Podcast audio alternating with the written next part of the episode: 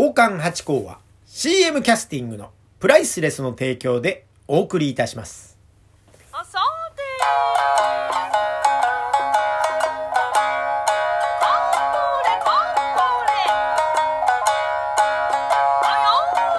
いとなあよ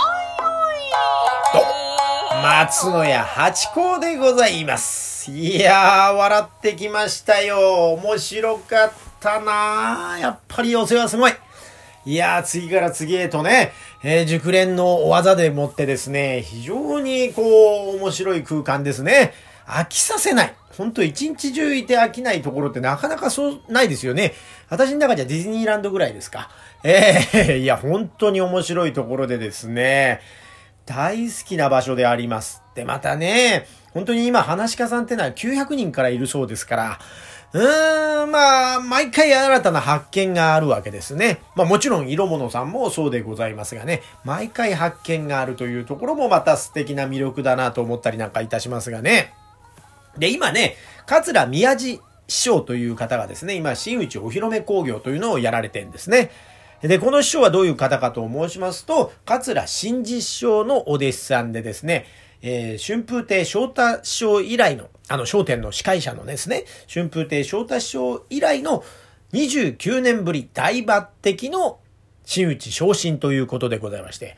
基本的には3、4人でですね、小新内おひらめ工業というのがあるそうなんですが、まあ一人でなられるっていうのはもう本当に、えー、稀なことでございまして、本当におめでたいというか、どれだけ実力があるのかと。で、まあ工場を聞いてますと、まあ、あの、その、横に並んでらっしゃる師匠方がですね、もっと早く真打ちにしてもよかったんじゃないかというようなお話もされてまして、本当に実力がすごいですね、宮地師匠は。まあ、またさ、あの、サービス精神が素晴らしいんですね。もともとなんかサラリーマンをやってらっしゃって、まあなんかどうやら化粧品かなんかの販売ですか。で、トップセールスマンでずっと来てて、で、ものすごいお金を稼いでたんだそうですね。ですが、その、ある日、その、四尺師匠の VTR を見て、ここでビビッと来ちゃって、で、芸の道に入ってくるわけですね。で、こう、寄せをどの師匠にしましょうかと、えー探していたら、まあ、桂真治師匠という人が、まあ、素晴らしい方なんで、惚れて、弟子入りしたということだそうでございますが、まあね。で、その真治師匠っていうのは、今、私が寄せていただいています、一門のトップなんですね。この方がまた魅力的な方で、いつもニコニコニコニコされてるんですね。もう許しの師匠です。もう弥勒菩薩のような感じでございまして、もう本当に素晴らしい師匠ですね。で、その師匠のお弟子さんだけあって、うわーっと縦横無尽に、もう畳というか、その座布団に収めにきれない。もう、その小屋いっぱいに宮地師匠の空気で、えー満たすというね。だからね、もう心をぐーっと掴まれちゃうんですよ。素晴らしいですね。だって出てきてね、もう出てきただけでもクスクスが始まってんですよ。で、お辞儀して顔を上げた瞬間にまず拍手というね。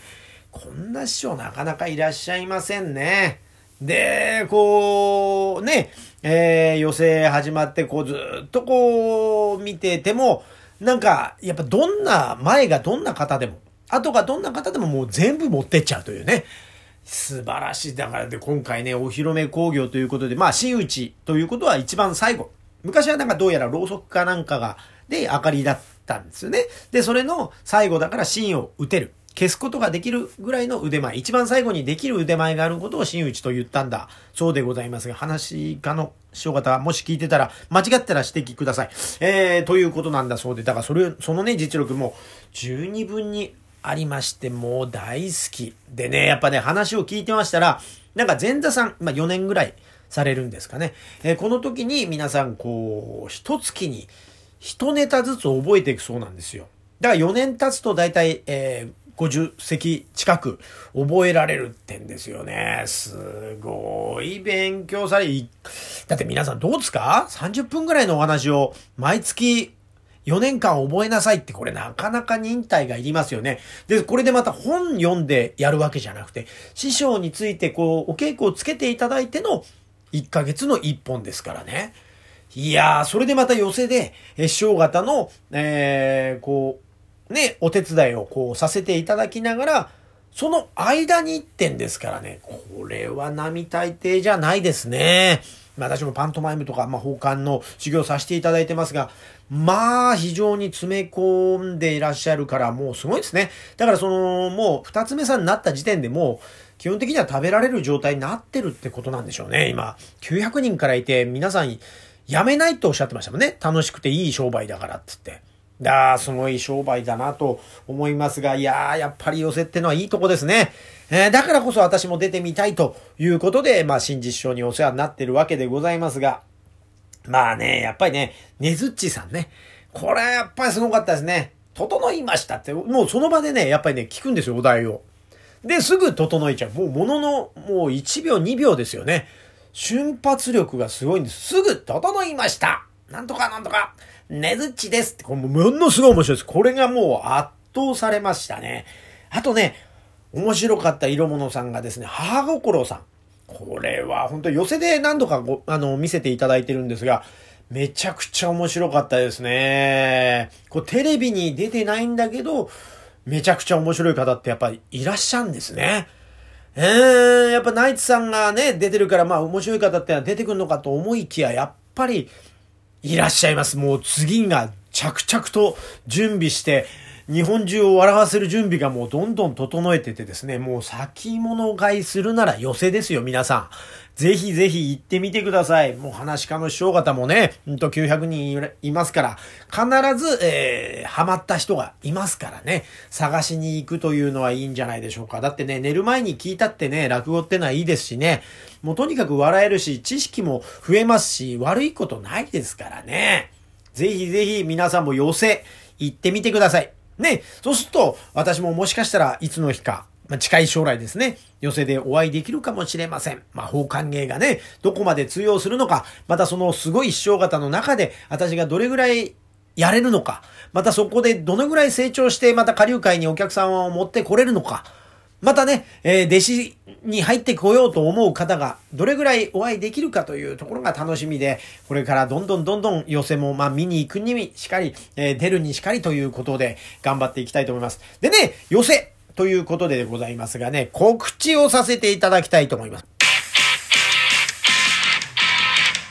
告知のコーナー急に始めてみましたけどですね。2月の22日、来週ですよ。来週の月曜日にですね、朝10時半から、神田明神さんの文化交流館の地下でですね、えー、寄せがあります。で、10時半から始まって、最初は加賀道夫先生という方が大神楽されまして、その次、10時45分から、私が20分間務めさせていただきます。その後、話家の師匠、そして、えー、ボンボンブラザーズさんという、神楽ですね。最高。これ名人ですね。えっと、その後、手妻の師匠という、話家の師匠がどなたがいらっしゃるか、こう多分、まだ決まってないのか、なんでございますがね。えー、という回で、これがまた無料で見れるんで、ぜひぜひいらしてみてください。3時からの回もございますからね。ぜひ、あの、予約の上来ていただければと思います。徐々に、要請が近づいてきております。えー、なんとか頑張っていきたいと思います。それとですね、告知といたしましては、私これ出ないんですが、3月の28日に明治座ですね、あの、中央区の浜町のところにあります、人形町のあたりですね。ええー、都営新宿線の浜町という駅が一番近いと思いますが、そこでですね、えーえー、オリンピック関連事業として始まった事業なんですが、今年まあオリンピックがあるでしょうかね。えー、どうなんでしょうか。そのね、フィフィナーレ、ファイナル、千秋楽としまして、あの、明治座に、いつもは国立劇場でやってたんですが、明治座に場所を移しまして、六花街の踊りと、まあまたあのー、話家さん、まあ、手品師さんとか、まあ、出まして、もうこれがもう面白くて即完売になりますから、ぜひぜひ早めに撮ってご来場いただければと思います。今回で、奉還で出るのはですね、えー、桜川米七師匠という私の七公という師匠の上の師匠で大師匠にあたります米七師匠でございます。これ私今も未だに踊りもつけていただいてるんで、大師匠ですごくいい師匠なんで、こちらの方もぜひぜひお楽しみにしてください。そしてですね、4月の3日、ちょっと先になりますがね、浅草ビューホテルでですね、17時から19時、円卓でゆったりと、浅草芸者集を見ていただくという会がございます。ぜひ、これは浅草鍵盤にお問い合わせの上、ご来場くださいまし。というところで今回はこの辺で、寄せもいいですし、下流会もいいですよ。笑っていきましょう。またよろしくお願いします。